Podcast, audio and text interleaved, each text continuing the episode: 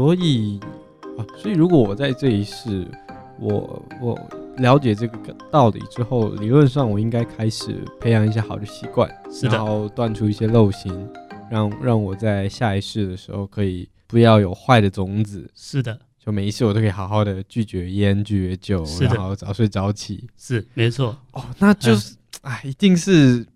我就知道为什么我每次晚上都睡不着觉，然后都喜欢很很晚很晚才睡，一定是前几世的我 已经抗拒不了了。是是是，他就是也不一定前几世，他只要养成习惯，嗯、啊，只要我们的夜市里面有这个种子，对啊，他就会照着这种呃这种特质，嗯，或者这种趋势，嗯，去运作。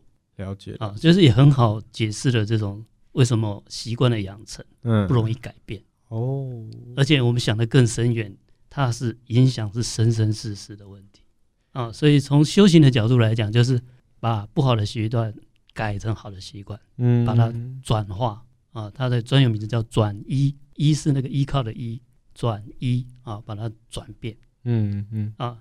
那我们刚才讲，呃，在阿赖耶识有很多像抽烟的种子、喝酒的种子、各种语言习惯的种子等等，其实就是我们的个性。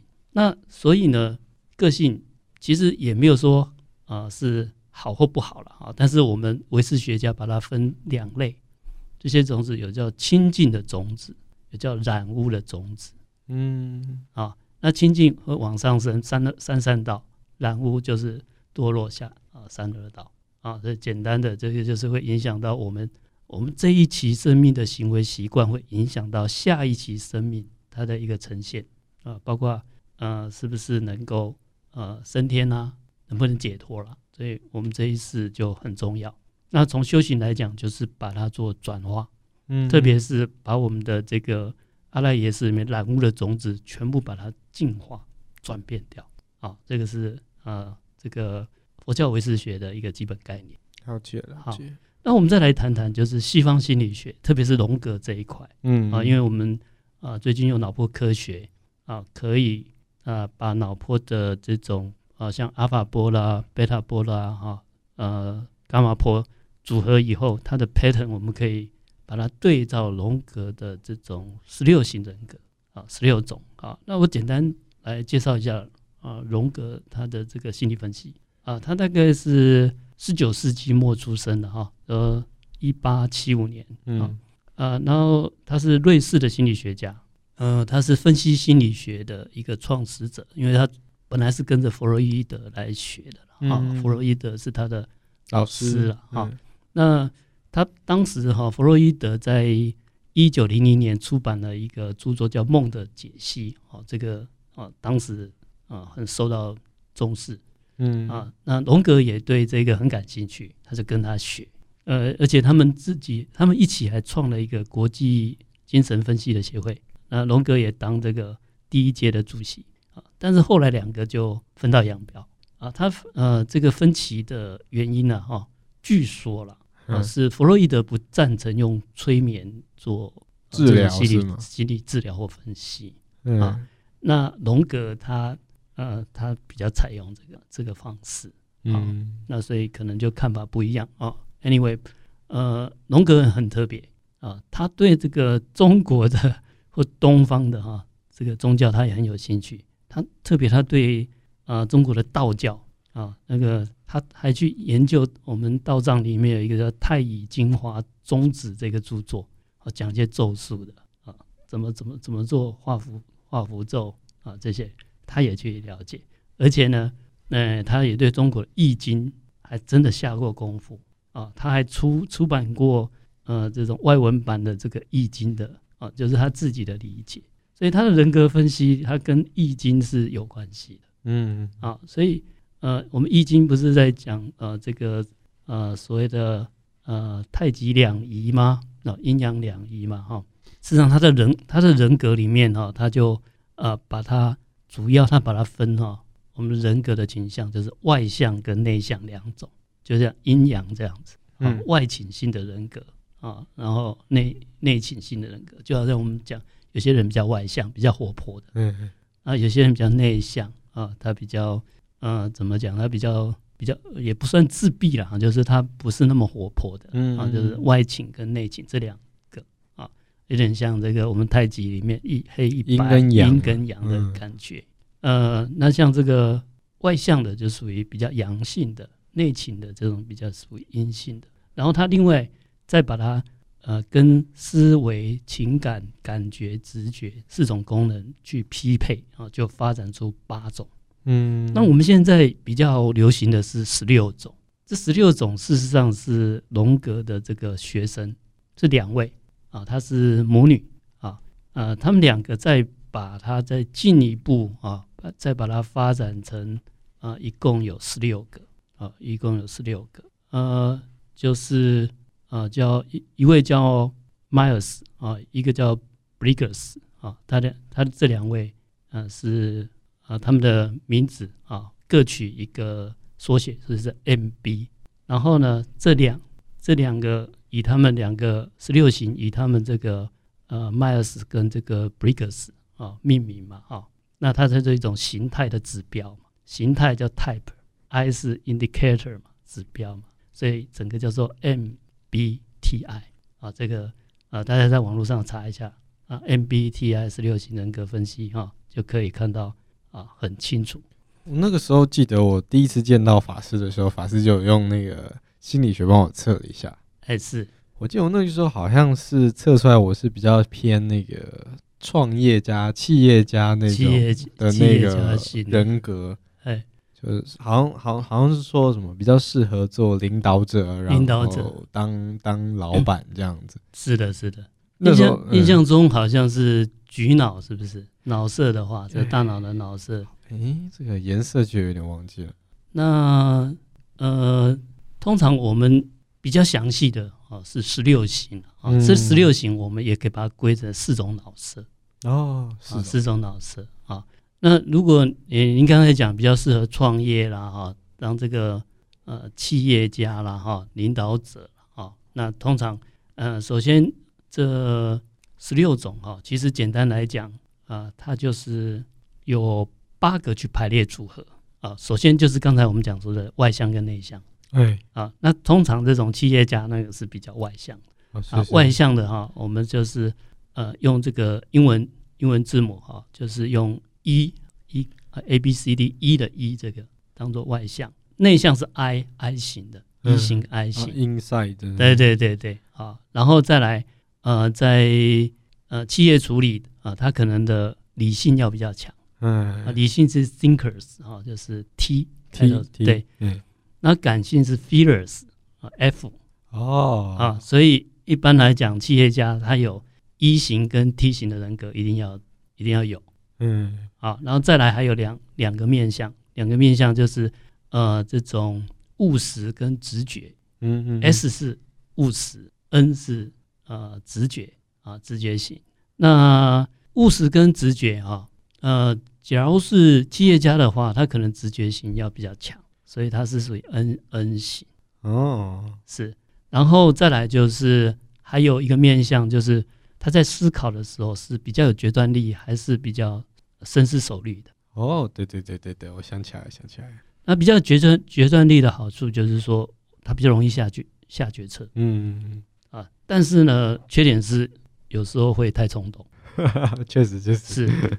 然后还有一种是深思熟虑型的啊，那他就是想太多啊，犹豫不决这样。欸、对，犹豫不决啊，缺点是犹豫不决，但好处他是都是深思熟虑过，他的他的这个决定比较不会出错。所以我们整个来看的话，这十六型人格哈、啊，其实它没有好坏之分，嗯，它就是一个偏向。它是一个偏向，就是你的个性。是的，是的。嗯好，那我们在做这个，呃，怎么样让这个呃佛教的唯识学跟西方，特别是荣格心理学怎么对话啊？因为我们呃跟科技公司发展出一个脑波量测，可以把十六型人格量出来。那这量出来的时候，在量测的过程啊，我们让受测者啊，接受量测的人哈，第一个头脑放空，嗯，头脑放空，他没有去思考的时候。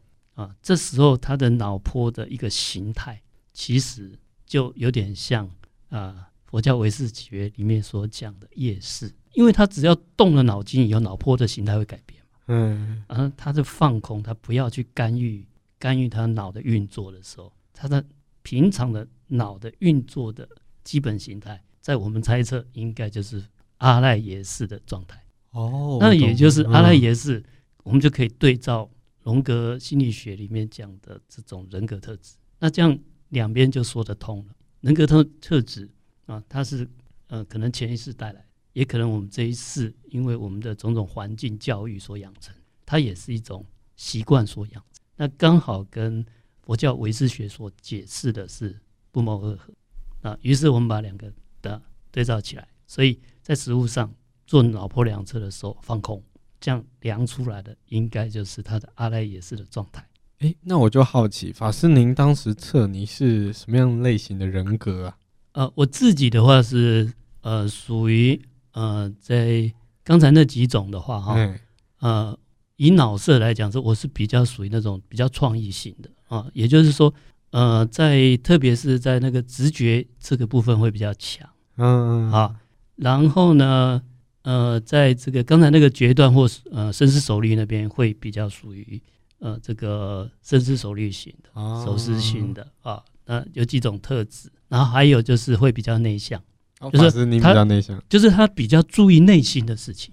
哦，算可以理解比较感性吗？也也会比较感性，是也会比较感性。感性又是另外，感性跟理性又是另一个面向。